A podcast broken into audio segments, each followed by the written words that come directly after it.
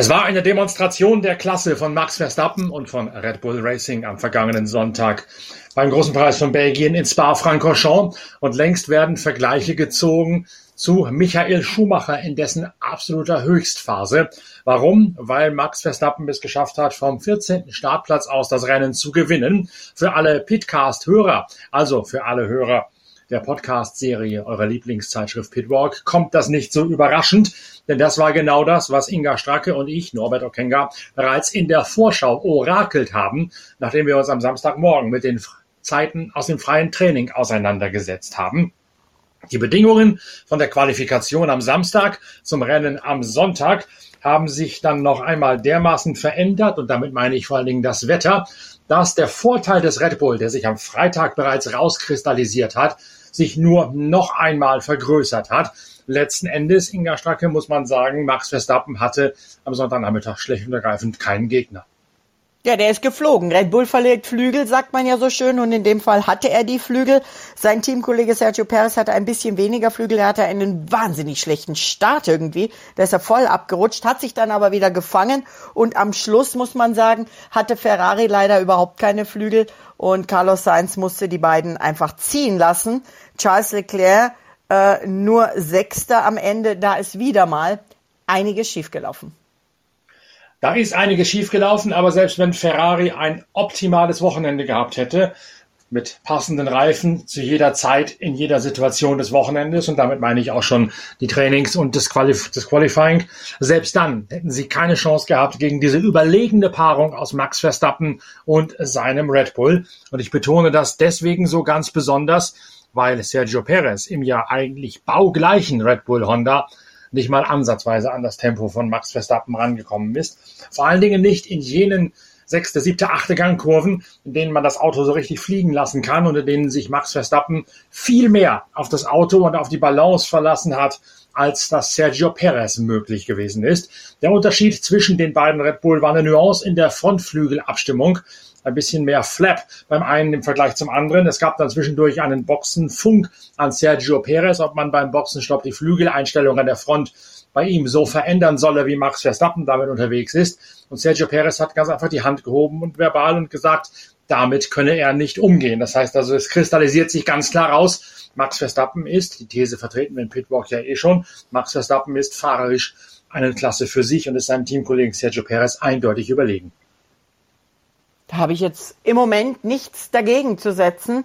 Ist schon echt beeindruckend. Freue mich natürlich für unsere niederländischen Nachbarn, die auch in Belgien diesmal wirklich für sehr gute Stimmung gesorgt haben. Ich habe auch Gott sei Dank diesmal von keinen Entgleisungen gehört. Hoffentlich bleibt das so. Und ähm, jetzt natürlich zu ihrem Heim Grand Prix reisen werden.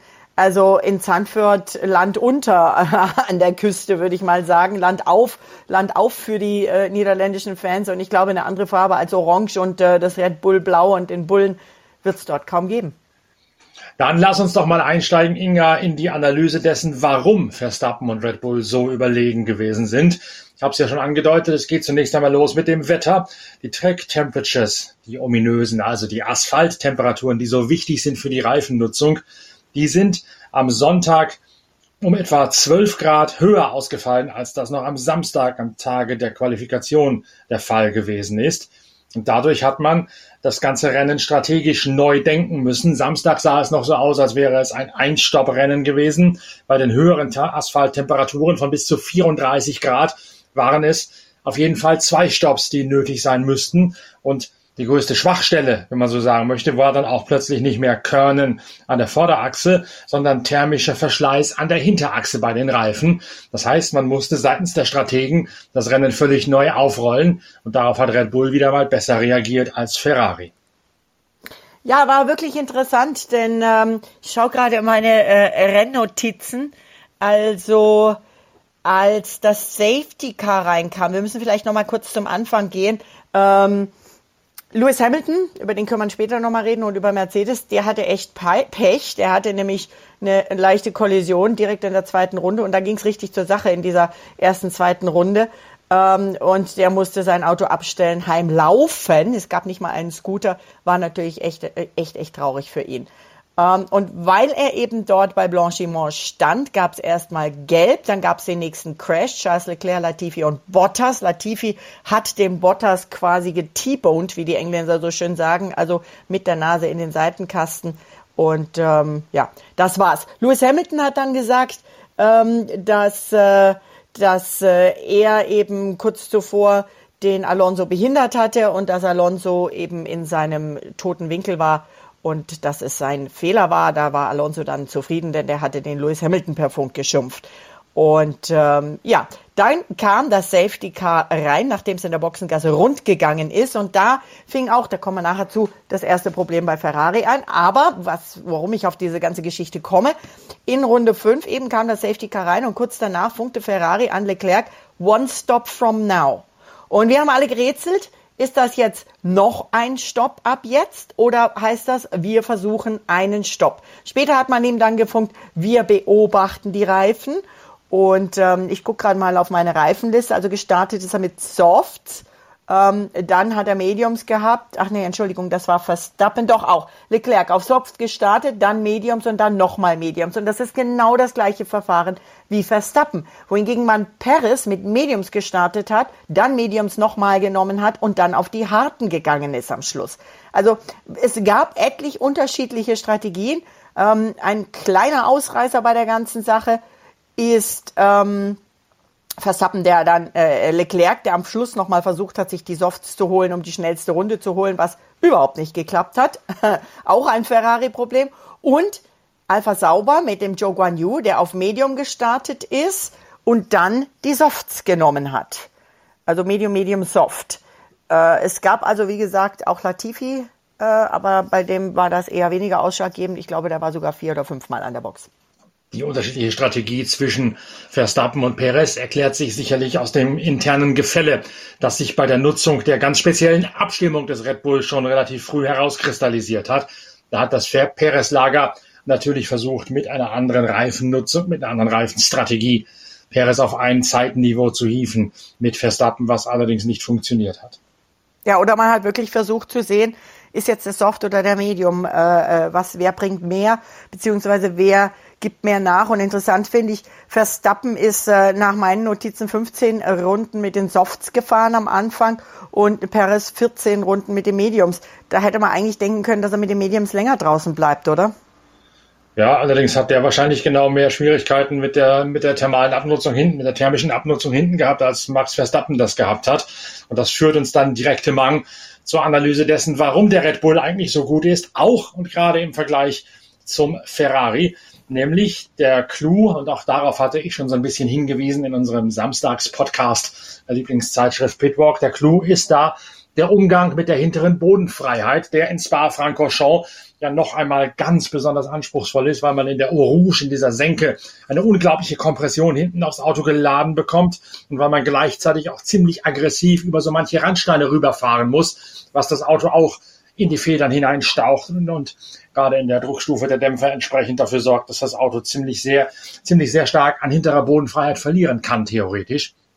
Red Bull ist ganz offensichtlich imstande, das Auto hinten so abzustützen, dass die Bodenfreiheit deutlich stabiler bleibt, als das ein Ferrari oder ein Mercedes momentan zu leisten imstande ist. Und gleichzeitig das geht natürlich dann an, eins zu eins damit einher, stört das Fahrzeugkonzept des Red Bull ganz offensichtlich weniger, wenn der Wagen hinten auch im Stand relativ hoch in den Federn drin steht, hochhackig daherkommt, wie andere das äh, tun müssen.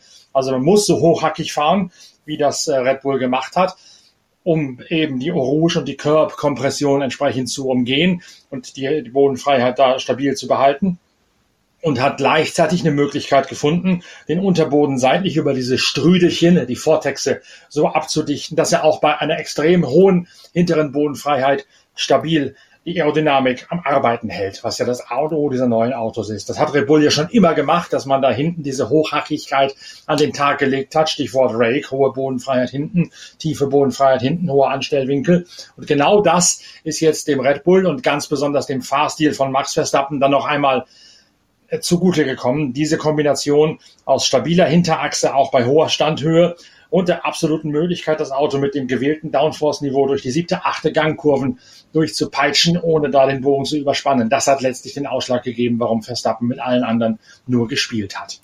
Das passt ja auch zu dem, was Verstappen gesagt hat. Er sagt, das Auto war das ganze Wochenende über eine Rakete. Und er sagte weiter, ähm, habe hektische erste Runde, habe versucht, mich aus allem Ärger rauszuhalten. Danach war ich wie auf Schienen unterwegs. Das äh, spricht im Prinzip genau für das, was du eben gesagt hast. Das ist exakt das, was man auch gesehen hat in diesen schnellen Passagen. Da muss man ja immer vor Augen halten. Spa ist immer der Kompromiss zwischen zwei verschiedenen Abstimmungsvarianten, die man theoretisch fahren kann. High Downforce oder Low Downforce weil der erste und der dritte Sektor das eine und der mittlere Sektor das andere favorisieren aufgrund des Kurvenlayouts und aufgrund der Kurvengeschwindigkeiten dort. Alle sind sie auf Low Downforce, also die Niederabtriebsversion gegangen mit wenig Luft, äh, Luftwiderstand. Und Carlos Sainz hat nachher ganz klar gesagt, bei uns funktioniert diese Niederabtriebskarosserieversion ganz offensichtlich längst nicht so gut wie beim Red Bull. Und das erklärt sich dann wiederum aus dem, was ich gerade daher elaboriert habe.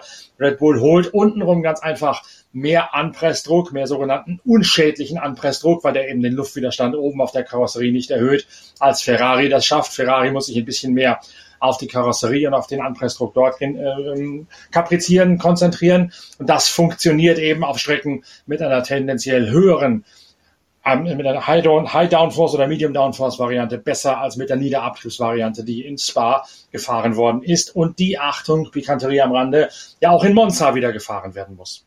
Ganz genau. Was ich echt interessant finde, ist, Sergio Perez ist ja eigentlich als Reifenflüsterer bekannt. Immer schon.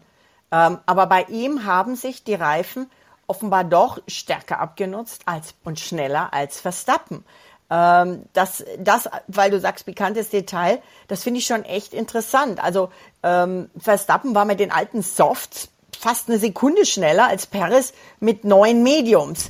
Ähm, Verstappen konnte viele schnelle Runden am Stück fahren, ohne dass er wirklich irgendwelche Verschleiß- und, und Grinding-Erscheinungen äh, gezeigt hat. Das ist schon echt, was, was, was macht dieser Verstappen? Ja, ich meine, dass der Red Bull gut ist, das äh, wissen wir und du hast das ja jetzt auch sehr gut erklärt. Aber ähm, ja, ja, das ist schon echt mega, ja. Und ich meine, kein Wunder, dass sein Papa dann unterm Podium steht und strahlt, der Jos, weil er sagt, jetzt, jetzt ernten wir einfach das, was wir so viele, viele Jahre lang so hart dafür gearbeitet haben. Ähm, insgesamt ähm, können wir auch noch mal auf das Red Bull Mercedes-Duell schauen, denn auch das war da, auch wenn Hamilton dann raus war, aber es gab noch ein Duell Carlos Sainz gegen George Russell, wo der Ferrari schneller war, aber mehr Reifenabnutzung hatte. Und ich glaube, das war einfach das deutliche Problem der Ferrari. Und ähm, Mercedes nicht ganz so schnell war, aber dafür mit den Reifen besser dabei. Und ähm, das hätte noch mal eng werden können zwischen Sainz und Russell. Die Updates, die Mercedes gebracht hat, waren allerdings weder so offensiv noch so wirkungsvoll wie jene, die Red Bull gebracht hat. Natürlich zwischen Sainz und Russell, also zwischen dem Ferrari und dem Mercedes, ja. Aber die Mercedes wären nie imstande gewesen, das Tempo von Verstappen und von Red Bull mitzugehen. Das muss man ganz klar so sagen. Ja, ja, ja. Nicht, wenn Hamilton da vorne nicht diesen Bock missgebaut hätte in der ersten Runde. Ja, also ich meine auch ganz klar, Christian Horner sagt, die Strecke kam uns entgegen, aber wir hatten auch nicht erwartet, dass wir so einfach gewinnen. Und ich meine, allein dieser Satz, das ist doch echt ein Schlag ins Gesicht der Konkurrenz. Der sagt, Max ist viel früher an der Spitze aufgetaucht, als wir das quasi berechnet hatten. Und ähm, Horner weiter, und das hast du ja immer auch gesagt, das war unsere dominanteste Vorstellung seit Vettels Siegesserie 2013. Man muss sich nur mal die 18. Runde raussuchen. Da war das Duell zwischen Sainz und zwischen Verstappen. Verstappen bis dahin mit den neuen Reifen, mit den mittelharten, um Achtung, zwei Sekunden, zwei Sekunden schneller gewesen als der Ferrari pro Runde. Also nicht irgendwie über einen Turn über, oder über eine Sequenz, sondern pro Runde zwei Sekunden von einem Formel 1 Auto zum anderen. Ich bin fast geneigt zu sagen, das sind Nordschleifenabstände. Ganz so ist es natürlich nicht. Dann auf der Nordschleife ist es noch ein bisschen größer, aber innerhalb der Formel 1 vom besten Team zum zweitbesten Team zwei Sekunden pro Runde Unterschied zu haben, das ist ein Delta, das ist komplett unglaublich.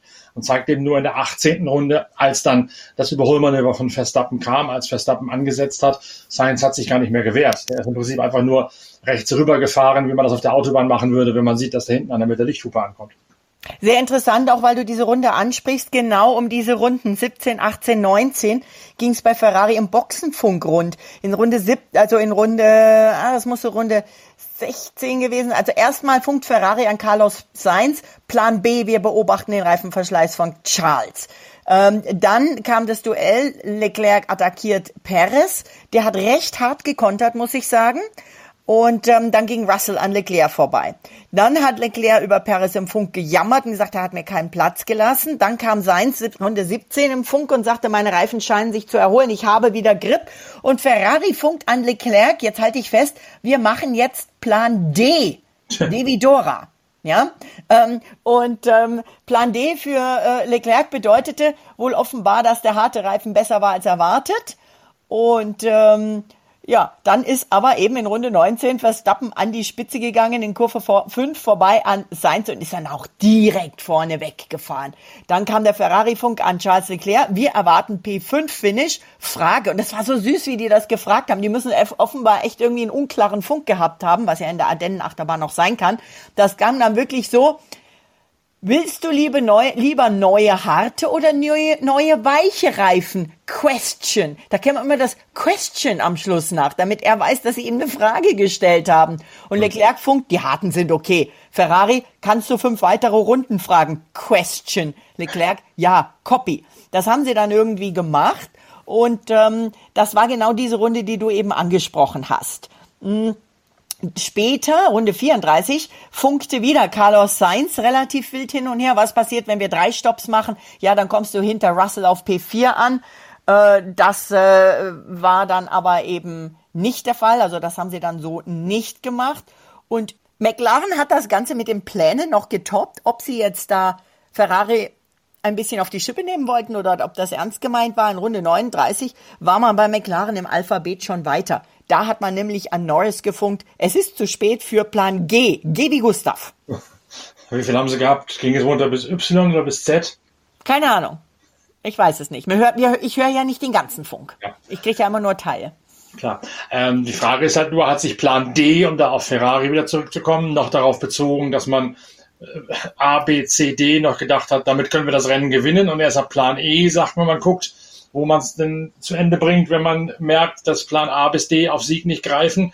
Oder haben die das schon früher abgewinkt und gesagt, wir müssen nur noch auf Platz fahren, aber nicht mehr auf Sieg?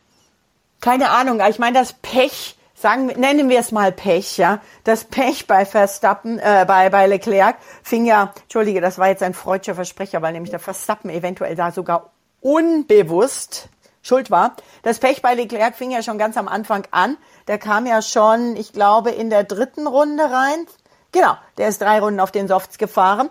Und dann hatte er Probleme mit der Bremskühlung. Da kam man die Box und man hat festgestellt, dass ein Abrissvisier in der Bremskühlung da sich verhakt hatte und dass deswegen die Kühlung nicht funktionierte. Dass dieses Abrissvisier wurde rausgemacht. Du weißt, Abrissvisier, das sind diese dünnen ähm, Plastikstreifen, äh, die auf dem Visier drauf sind. Ich weiß gar nicht wie viel, bis zu sieben können die da, glaube ich, drauf haben. Das heißt, wenn da Dreck drauf kommt, reißen die das Ding einfach weg und ähm, damit sie wieder weiter sehen können. Können da sich auch mal was Umweltfreundliches überlegen, aber das ist, glaube ich, minimalst. Aber das Prekäre an der Sache ist, dass Max Verstappen ganz zu Beginn des Rennens wohl irgendwas auf dem Visier hatte und tatsächlich ein Abrissvisier relativ früh, erste, zweite Runde, abgerissen hat. Und es könnte sein, dass Verstappens Abrissvisier bei Leclerc in der Bremskühlung gelandet ist. Das war natürlich keine Absicht, aber auch irgendwie wieder, ne? Der, der eine hat wahnsinniges Glück und beim anderen schlägt das Pech halt einfach überall zu. Wobei in dem Fall ist es jetzt tatsächlich Pech. Erstens hat natürlich Max Verstappen niemals so viel Zielwasser getrunken, dass nee. er genau da hinten hingeschmissen hat. Und zweitens kann man nun auch Ferrari keinen Vorwurf machen, dass das Abreißvisier Tear-off-Visor im Englischen, dass dieses Abreißvisier halt genau jetzt in diese Luft, reingesegelt ist. Bei allen anderen Fehlern in der operativen Umsetzung, da konnte jetzt Ferrari mal ausnahmsweise nichts dafür. Ja, also insofern sprechen wir sie frei. Ferrari hatte ja schon in der Qualifikation einen kleinen Fehler gemacht, als äh, da im Funk wild geschrien wurde, was sind das jetzt hier für Reifen? Und der Ingenieur zurückfunkte, oh, sorry, die falschen Reifen. Also da haben sie schon was verwechselt, aber die Schlussattacke, in der Charles Leclerc sich unbedingt die schnellste Rennrunde noch schnappen wollte und in der wirklich letzten Runde schnell noch in die Box geht, um sich neue Softs zu holen. Eigentlich eine gute Idee. Haben wir ja schon oft gesehen. Er hätte man vielleicht ein bisschen früher planen müssen oder anders oder er hätte sich vorher Hammer Time mal äh, auf, aufs äh, Visier schreiben sollen und ein bisschen Gas geben sollen, denn er hatte nicht genug Vorsprung vor Alonso, um das safe zu machen. Und es kann ja auch bei Ferrari beim Boxenstock immer mal irgendwie was haken. Nicht immer bei Ferrari, bei allen. Aber er kam halt da hinter Alonso raus. Da musste er erstmal den Alonso überholen. Das ist nicht leicht. Und ähm, äh, dann hat es mit der schnellsten Runde halt leider einfach nicht geklappt, weil er keine Runde mehr hatte. Jetzt kommt aber das wirklich Bittere an der Sache. Bei dieser Geschichte, bei dieser Aktion, war er auch noch in der Boxengasse zu schnell und hat dann fünf Sekunden Strafe bekommen. Und weil er nur so knapp vor Alonso war, ist dann Alonso vorgerutscht und Leclerc hat den Platz verloren. Also das ist echt bitter und sorry Leute, äh, schlecht geplant. Ja, ein kmh zu schnell, damit ist er geblitzt worden. Das hatte diese fünf Sekunden eingebracht. Da gibt es einen ganz klaren Strafenkatalog. So und so viel kmh drüber bringt so und so viel Zeitstrafe im Nachhinein. Und äh, das war in der Tat wieder mal schlecht umgesetzt. Es gibt eine Statistik, die mal bemüht worden ist vor dem großen Preis von Spa, wo nachgerechnet wurde, dass Ferrari durch technische Probleme, durch die beiden Fahrfehler von Leclerc in wo war es, Imola und Castellet und durch äh, sonstiges Verdödeln der Strategie. Insgesamt etwa 80 Punkte hat liegen lassen im Laufe dieses Jahres dass man sagen muss, wenn diese 80 Punkte zumindest zum Großteil aufs Konto von Leclerc gewandert werden, statt irgendwo verdödelt, dann würde die Weltmeisterschaft jetzt erst richtig spannend werden, denn dann könnte unter Umständen der Aufholprozess von Max Verstappen beginnen nach dieser spannenden Vorstellung oder dieser dominanten Vorstellung von gestern. So allerdings ist das Thema eigentlich jetzt nur noch zum wohlwollenden Betrachten geeignet für den Rest des Jahres. Ja, es ist echt schon krass, ne? 284 Punkte äh, Verstappen äh, 191 auf Platz 2 des WM-Rankings, jetzt neu nach diesem Rennen Sergio Perez und erst auf Rang 3 Charles Leclerc mit 100, ja, hier streiten sich die Geister, in der App stand 188, ich habe 186, das muss ich nochmal nachklären, aber auf jeden Fall ein deutlicher Punkteabstand von äh, äh Leclerc auf Verstappen, das muss der schaffen und das kann er nur schaffen, wenn jetzt bei Verstappen und Red Bull irgendwas richtig, richtig schief läuft. Schauen wir mal auf die Team. Ach so, ja. Und ähm, schauen wir mal auf die Teamwertung. Da ist es auch recht interessant. Da ist es Red Bull 475, Ferrari 359, Mercedes 316. Und der Abstand zwischen Ferrari und Mercedes ist gar nicht mehr so groß. Und wenn Ferrari noch ein paar äh, paar Mal Pech hat, sagen wir es mal so, und Mercedes einfach weiter nach wie vor mit Zuverlässigkeit absahnt. Das war halt jetzt auch für die Pech mit dem Hamilton, ja, Pech beziehungsweise Fahrfehler. Aber auch da hätten sie jetzt nochmal gut Punkte aufholen können. Da wären sie noch näher dran. Und wer weiß, vielleicht sehen wir am Ende des, äh, der Saison tatsächlich noch das Duell Mercedes gegen Ferrari in der Teamwertung. Du sprichst immer so wohlwollend von Pech. Ich weiß nicht, denk mal über die 80 Punkte nach, vor allen Dingen jetzt noch wieder zurück zur Fahrerwertung die irgendwo verdaddelt worden sind. Pech, Pech, Pech. Habe ich Pech, wenn ich äh, am Abend 15 Kölsch trinke und dann beim, beim nach Hause fahren den Führerschein verliere? Oder ist sich doch eher selbst verschuldet? Also ich nenne das schon Pech, wenn ich zu schnell fahre und geblitzt werde. Nein, ähm, das, ähm, das ist doch, das ist Pech. Nein, das ist, es war wirklich wohlwollend gemeint und ich will niemanden hier in die Pfanne hauen. Ähm, aber äh, ja, äh, ich meine, hallo, Stefano Domenicali hat vor dem Belgien-Wochenende gesagt, Ferrari muss jetzt hochkonzentriert arbeiten. Da, die müssen wirklich mehr als alles geben und sich wirklich keinen Fehler mehr erlauben. Dann können sie es vielleicht noch schaffen. Das war ja quasi wie ein Free of Charge Consulting Job, also unbezahlte Beratung, ja. Und dann schaut man doch und lässt den Leclerc vielleicht doch eher sicher auf dem auf dem Platz, als hier nochmal Harakiri zu machen, oder? Ja, also berechnet zumindest so schnell voraus, dass man sagt, wir müssen den eine Runde früher reinholen, damit erstens die Reifen dann noch einen Ticken wärmer sind für den Anlauf auf die schnellste Runde und vor allen Dingen dieser aus deren Sicht ärgerliche Alonso ihm da nicht vorfahren kann. Ja, also der Alonso lacht sich ins Fäustchen, oder?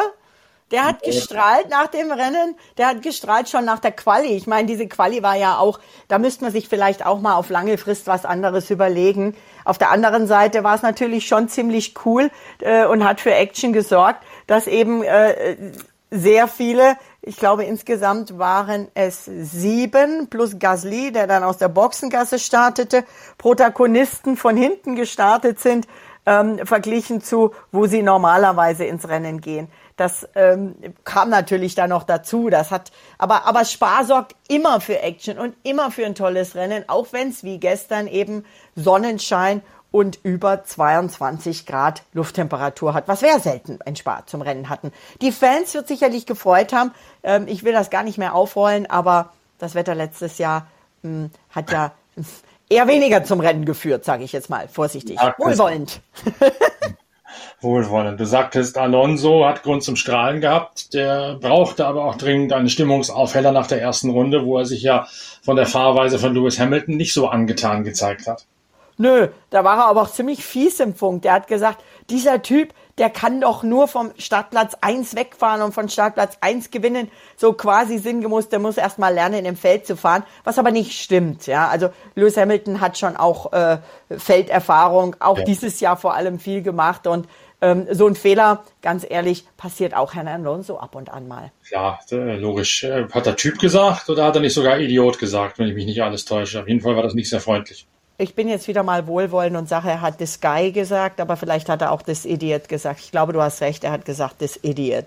Aber das ist halt, hey, das ist im Eifer des Gefechts. Ah, da, da fliegt das, fließt das Adrenalin. Und ähm, ich bin ja froh, dass sie sowas, solche Worte noch sagen dürfen. Es wird ja ohnehin fast alles rausgepiept, beziehungsweise schon fast bestraft, je nachdem, was sie sagen. Also insofern ist so ein im Eifer des Gefechts ein Idiot hingeschmissen. Das geht schon. Doch, völlig richtig. Das will ich damit auch nicht gesagt haben. Ganz im Gegenteil. Finde ich völlig richtig und gut, dass diese Emotionen dazugelassen werden, die zum, äh, zum Sport allgemein und auch zum Motorsport natürlich dazugehören.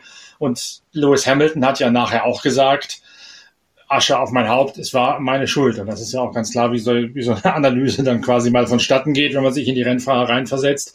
Zuerst hat natürlich der Rennfahrer per se keine Schuld. Das ist das Wesen eines jeden Rennfahrers, der nie an irgendwas Schuld hat.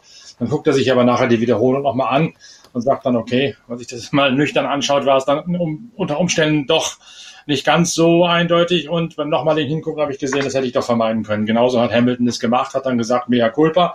Und mehr gibt es eigentlich auch nicht zu, zu sagen. Genau so geregelt, wie man es regeln muss von beiden Seiten. Absolut. Übrigens, weißt du was? Das war der vierte Doppelsieg der Saison für Red Bull. Und das Wort Doppelsieg, das hat ja zumindest für meine Begriffe seinerzeit Norbert Haug geprägt, als es mit ähm, Mercedes McLaren damals und Mika Häkkinen äh, richtig zur Sache und David Coulthard richtig zur Sache ging. Also äh, dann kam natürlich die Red Bull Phase, aber äh, ich muss bei Doppelsieg immer an Mika denken und an Mika musste ich dieses Wochenende auch denken, als wir im Rennen äh, Sebastian Vettel in der Ricardo Zonta Position hatten äh, drei Autos nebeneinander und Vettel lachte und sagte, ich glaube, ich war in dem Moment mit meinem Auto sogar noch langsamer als Sonta damals.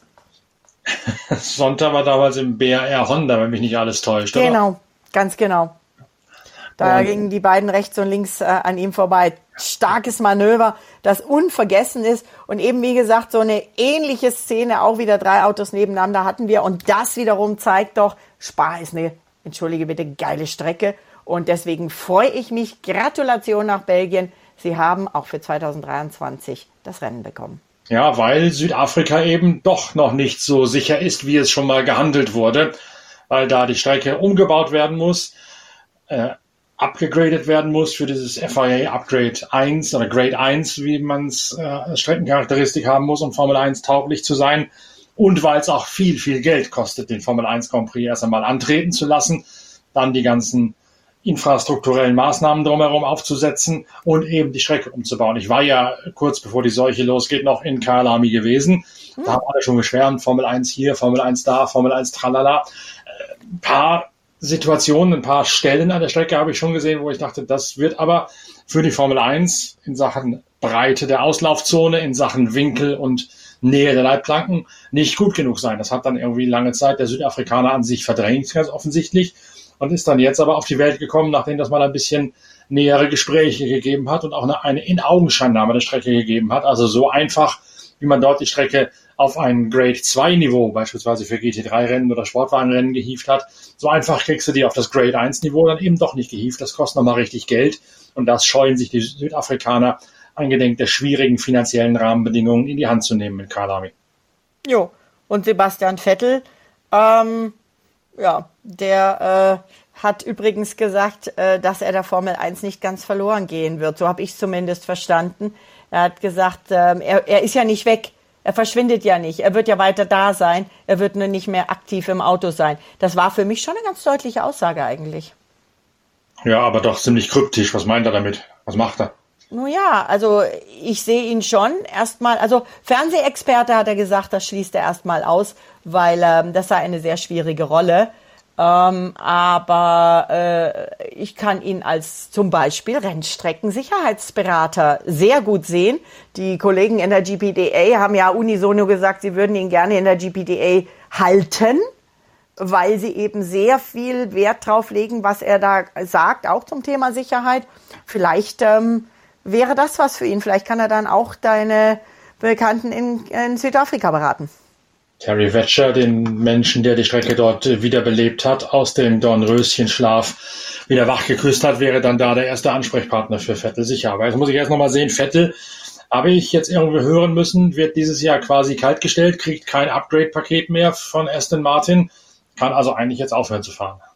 Also Mike Crack hat nach dem Rennen gesagt, das ist keine Abschiedstour und wir wollen, dass Sebastian Vettel so viele äh, Erfolge wie möglich noch einfahren kann. Das würde ja dem widersprechen, ja. Und vor allen Dingen, schau dir mal an, wie der gefahren ist. Ich meine, erstens zwar liegt ihm, aber am Freit, am Samstag noch in der Quali hat er zugegeben, für die Quali ist unser Auto einfach noch nicht gut genug. Wir müssen in der Quali weiter vorkommen. Das schaffen wir einfach mit diesem Auto noch nicht. Und er hat sich im Auto auch noch nicht so wohl gefühlt. Und fürs War musst du dich im Auto, dieses Wohlfühlen, das ist immer so wie wohlwollend, ja. Das ist nicht so wie, wir uns auf der Couch wohlfühlen. Ich denke, vielleicht sollten die Fahrer da ein anderes Wort für nehmen, aber ähm, man muss dem Auto vertrauen können. Und wenn er dem Auto nicht 100% vertrauen kann, dann kann er auch nicht äh, durch äh, Eau Rouge, Radion, Camel und wie sie alle heißen, da durchbrettern volle Kanne. Und dann hat der einen Raketenstart, muss man mal sagen. Der hat er gleich schon beim Start jede Menge Plätze gut gemacht. Fährt ein super Rennen. Äh, auch wenn die Pitstops bei Aston Martin nicht die schnellsten waren. Also da hing es teilweise ein bisschen, ähm, aber hat sich vorgearbeitet, hat gut, gut geplant, äh, fehlerfrei gefahren und äh, lag ja teilweise auf Rang 4, am Schluss dann Rang 8. Äh, und wenn du schaust, wer vor ihm war, äh, Ocon, an dem hätte er sich wahrscheinlich ein bisschen die Zähne ausgebissen, vielleicht hätte er es noch schaffen können. Aber Leclerc, Alonso, Russell, Sainz, Paris, Verstappen, an die kommt er mit dem Aston Martin so oder so nicht ran. Nee, und das, was du sagst, das Vertrauen, das ist eben genau das. Damit schließt sich dann der Kreis der Belgien-Analyse quasi schon. Das Vertrauen ins Auto und in die eigenen Fähigkeiten, dieses Auto ans Limit auszunutzen. Das hat eben tatsächlich gestern nur Max Verstappen in diesem ganz speziell spitz abgestimmten Red Bull gehabt und kein anderer als der dominierende Sieger.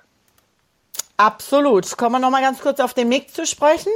Beim Mick ist ein Teil der Isolation abgefallen und ähm, er sandte damit das Rennen Training für Singapur. Äh, insofern, als dass es super heiß wurde bei ihm im Auto. Und außerdem trat dann noch irgendwie Flüssigkeit aus. Also irgendwie hat er gefunkt. Ähm, ich weiß jetzt nicht, ob es die Trinkflasche war oder ob es was anderes war. Er wusste auch nicht, ob das noch irgendwie am Auto zu weiteren Problemen geführt hat. Dafür konnte er sich zumindest hinter Teamkollege Kevin Magnussen halten. Aber ähm, war kein so tolles Rennen für ihn, aber er sagte trotzdem, er hat sich gefreut, auf dieser Strecke zu fahren und ähm, sei sehr happy darüber. Und äh, jetzt hofft er, dass er noch ganz viele Rennen in Spa fahren kann. Er hofft aber auch, dass der Haas in Sandford besser ist und dass er wieder im Mittelfeld mitfahren kann und endlich wieder Punkte holen. Und er hofft wahrscheinlich auch, dass er nächstes Jahr fahren kann, denn das ist ja immer noch nicht sicher offensichtlich.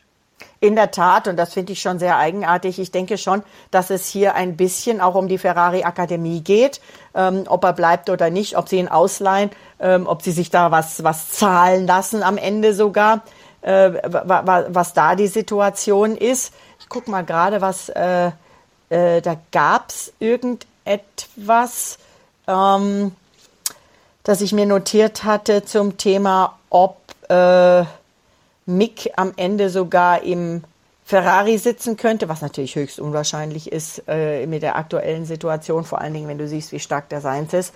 Also schauen wir doch mal, wo Cockpits theoretisch offen wären. Ich sehe ein Fragezeichen bei Williams, nämlich Latifi, Albon ist bestätigt. Ich sehe ein Fragezeichen bei Norris, weil ja Ricciardo geht.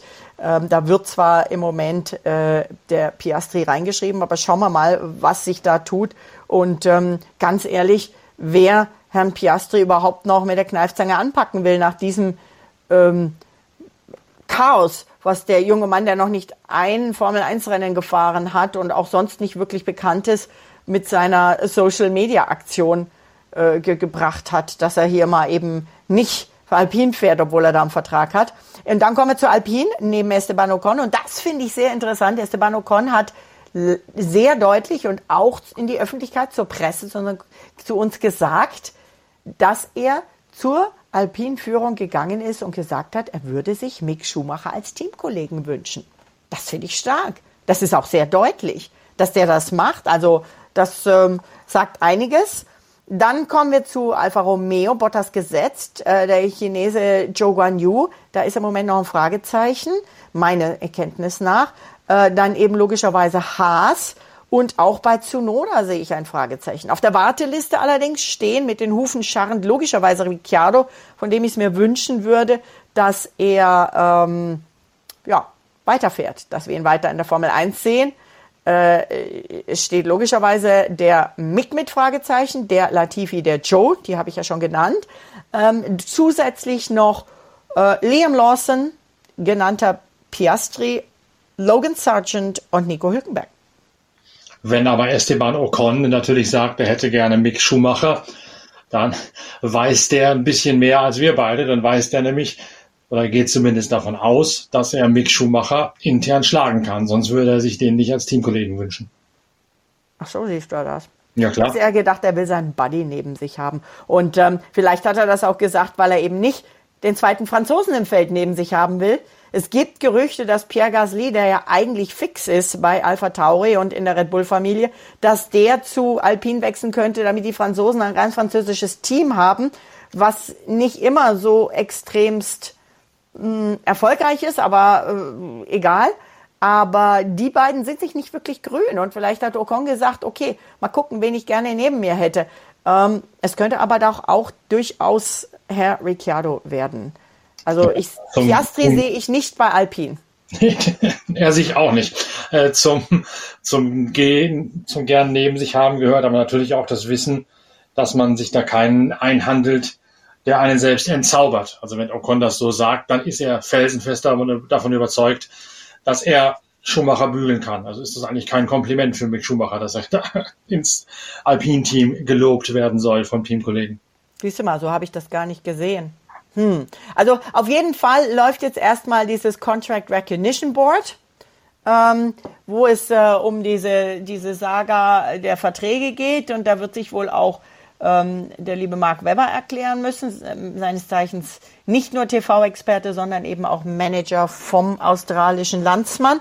Und äh, dann sehen wir weiter, wie sich das Fahrerkarussell dreht. Also so oder so. Ich würde, ich wünsche mir völlig ähm, leistungsunabhängig, ich wünsche mir auf jeden Fall Ricciardo und Mick auch nächstes Jahr in der Formel 1 zu dem Thema Piastri und Ricardo und Mark Webber empfehle ich dann zum Rausschmeißer aus diesem Podcast nochmal den Blog auf der Internetseite pitwalk.de. Ist mittlerweile nicht mehr der aktuellste der Blogs, die da aufgeladen sind. Ein bisschen durchscrollen unter die Pitblog, unter dem Pitblog-Kapitel, dann findet ihr da noch einiges zum Lesen eben zu dieser komischen Ohnsorg-Theater-ähnlichen Komödie rund um Oscar Piastri. Der neueste Blog ist natürlich auch schon wieder online. Da geht es um die Inhalte der nächsten Ausgabe der Zeitschrift Pitwalk, die wir heute zum Druck freigeben werden. Wer das Heft äh, sich schon bestellt hat, der hat es Ende kommender Woche, Ende dieser Woche natürlich bereits im Briefkasten bei sich zu Hause liegen. Wer es noch nicht bestellt hat, auf pitwalk.de gibt es den großen Blick auf die Inhalte. Dann kann man gleich eine E-Mail schreiben an shop.pitwalk.de und dann wird das Heft entsprechend noch Ende dieser Woche zugestellt werden, ganz druckfrisch. Ja, und es gibt ja was ganz Besonderes. Wir haben wieder ein kleines Gewinnspiel. Und zwar habe ich ja Gin getestet. Und ähm, das nehme ich den Gin von Valtteri Bottas und seiner Lebensgefährtin Olympiateilnehmerin, äh, Radrennfahrerin Tiffany Cromwell.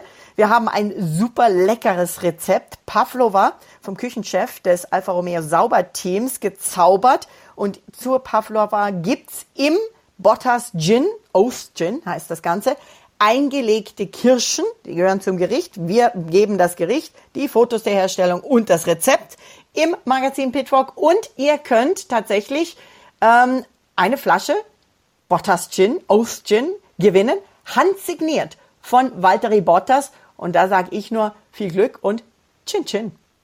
Wir kümmern uns dann Ende der Woche ebenfalls um die Vorbereitung des großen Preises der Niederlande in Sandford. Inga Stracke, danke, dass du aufmerksam in Spa hingeschaut hast. Wir hören uns bald wieder. In der Zwischenzeit viel Vorfreude beim Warten auf die nächste Ausgabe eurer Lieblingszeitschrift Pitwalk. Bis dahin, tschüss, danke fürs Reinhören, euer Norbert Okenga.